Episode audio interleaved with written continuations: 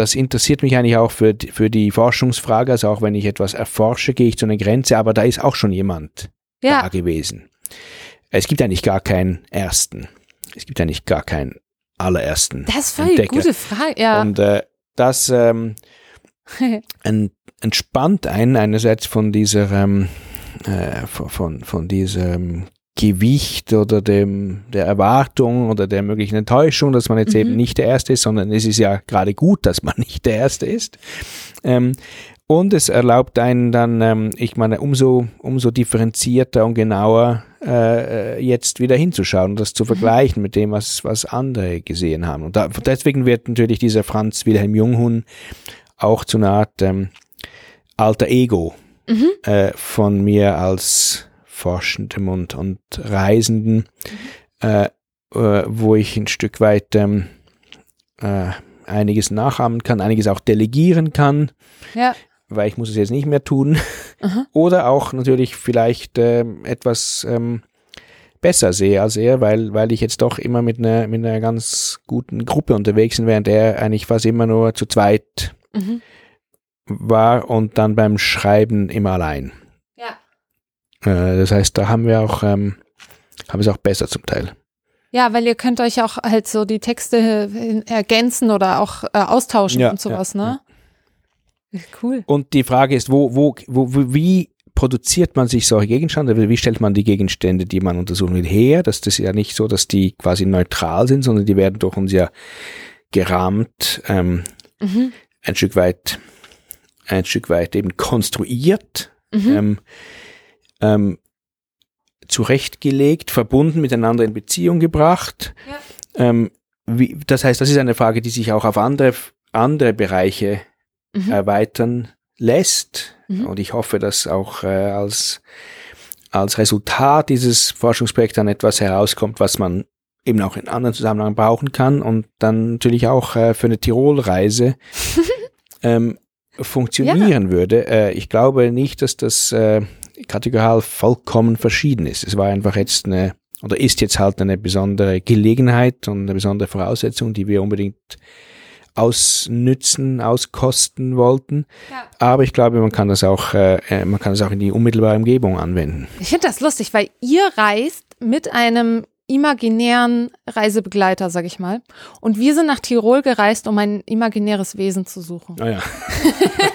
Wie, was war das für ein Wesen? Das äh, Wesen vom Besental war Mhm. ein ähm, Fabelwesen, von dem wir gehört haben übers Internet, Mhm. was sich da unter den Gletschern herumtreiben sollte. Und wir sind halt Ah, mit schön, der ja. Mission in das Ja, ja. Bergdorf gefahren, um Ja. dieses Wesen zu suchen.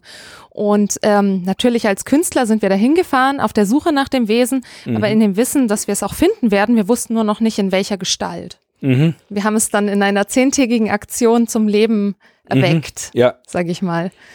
Und äh, ja, Und ihr habt es dann ähm, auf, äh, dokumentiert? Ja, wir haben ein, ja, wir wussten noch nicht am Anfang ganz genau, wie wir es machen. Ähm, waren zwei Künstlerinnen und eine ähm, Kommunikationsdesignerin, die uns Mhm. ähm, gefilmt hat und fotografiert hat und so weiter.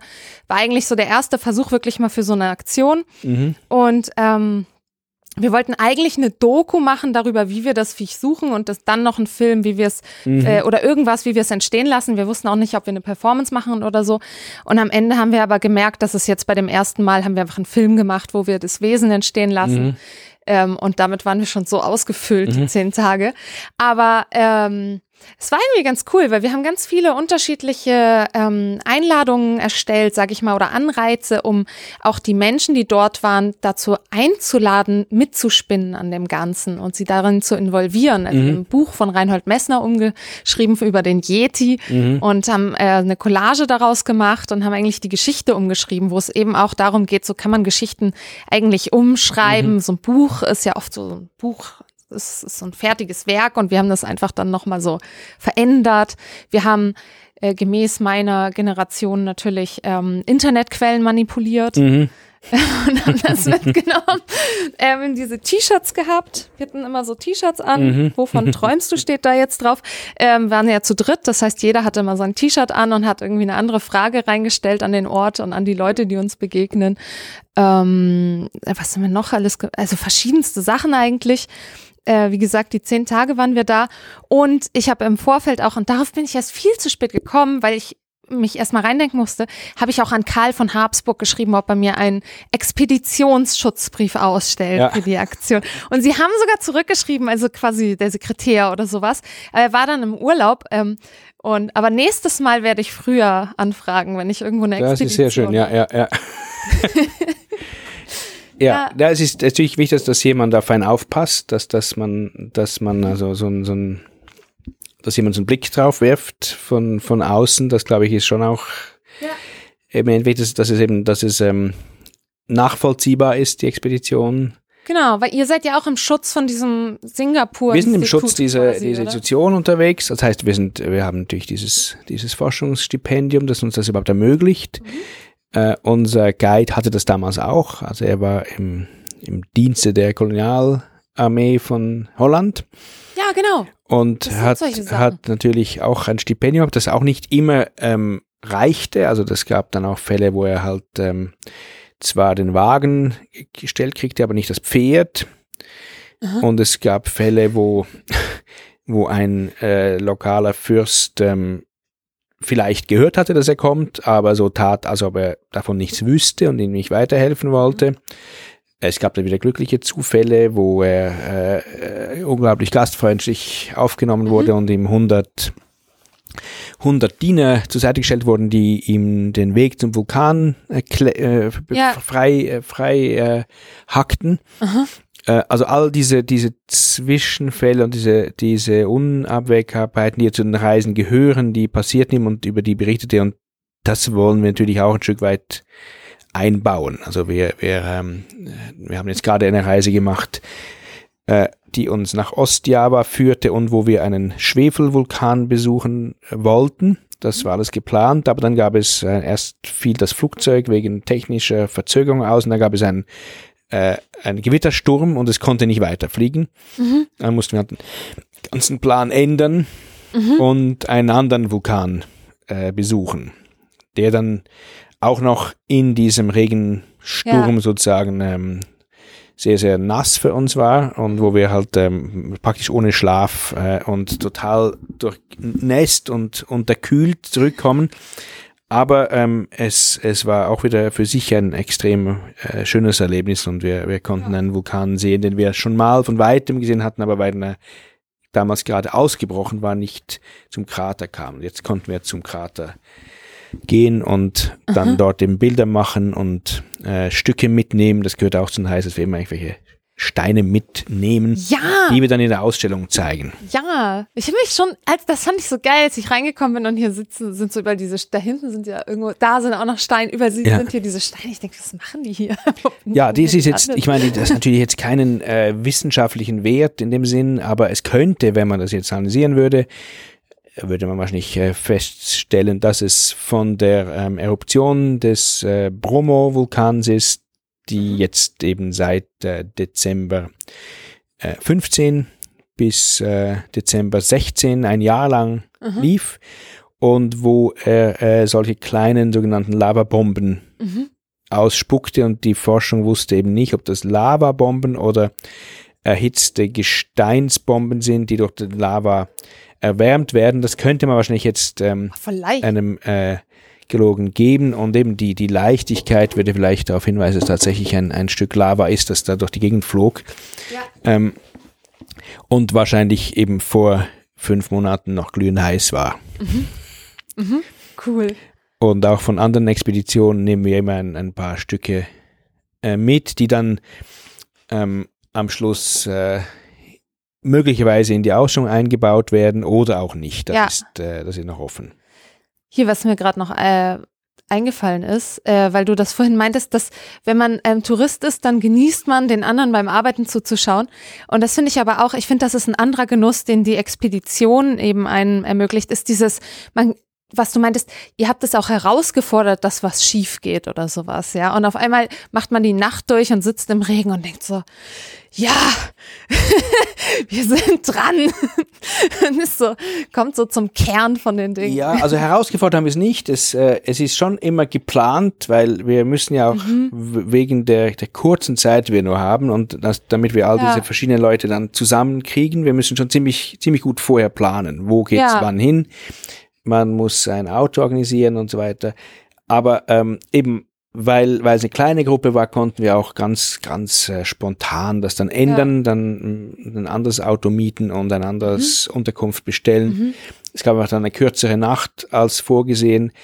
Ja. Und das stimmt, die, die Intensität des Erlebnisses, die vielleicht äh, stärker ist, als sie wäre, wenn wir eine äh, geführte Touristenreise mhm. machen, ähm, wo die Überraschungen dann kleiner sind, die hat natürlich auch damit zu tun mit, mit der äh, Möglichkeit zu reagieren. Ja. Und vor allem auch, mh, hm, ich denke, mit, mit einer anderen Erwartung. Also wenn ich eine, wenn ich eine Woche Urlaub ähm, an einem Badeort buche und es regnet, dann bin ich eigentlich automatisch enttäuscht, weil ich mhm. natürlich dadurch ähm, mhm. Genuss, Geld, Zeit eigentlich verloren zu haben meine.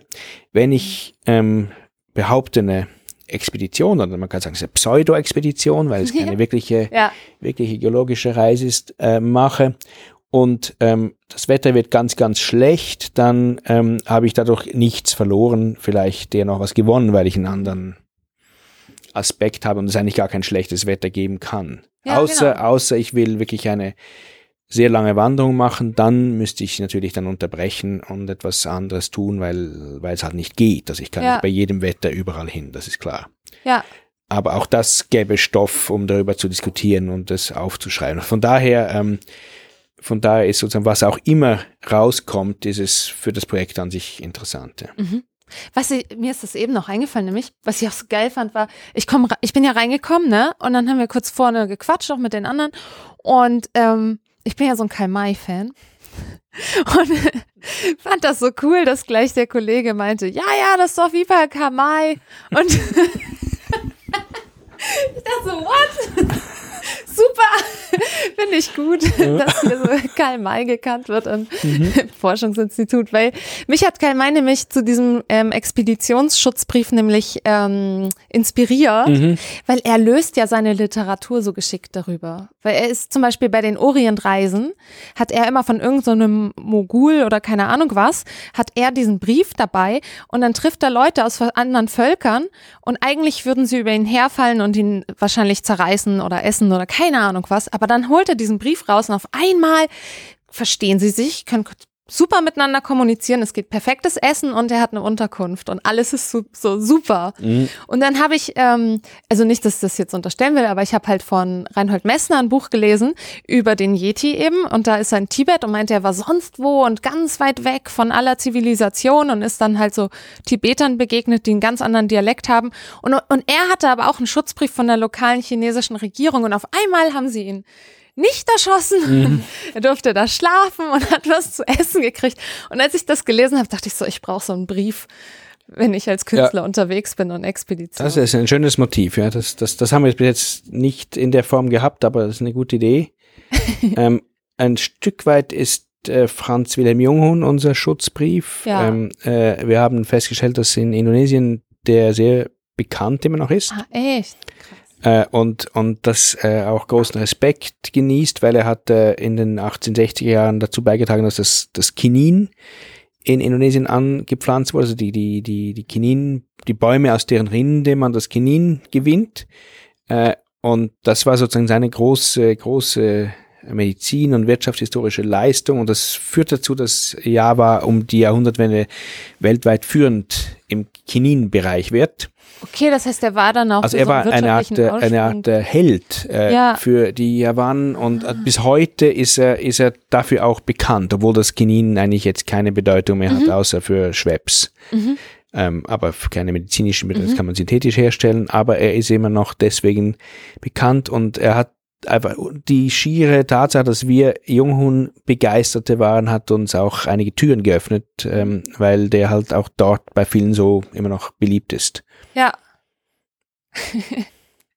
cool. Und sich dann auch nicht die, keine Rivalität oder keine, was weiß ich, kein, keine Animosität ergab, sondern sofort dann auch Menschen ähm, aus Bandung zum Beispiel sich uns anschlossen und sagten, ja, wir, wir, äh, es gibt eine Lesegruppe an der lokalen Uni, wo sie Junghund-Texte lesen. Es gibt auch sein, sein Denkmal, das haben sie extra dann für uns äh, renoviert. Ja.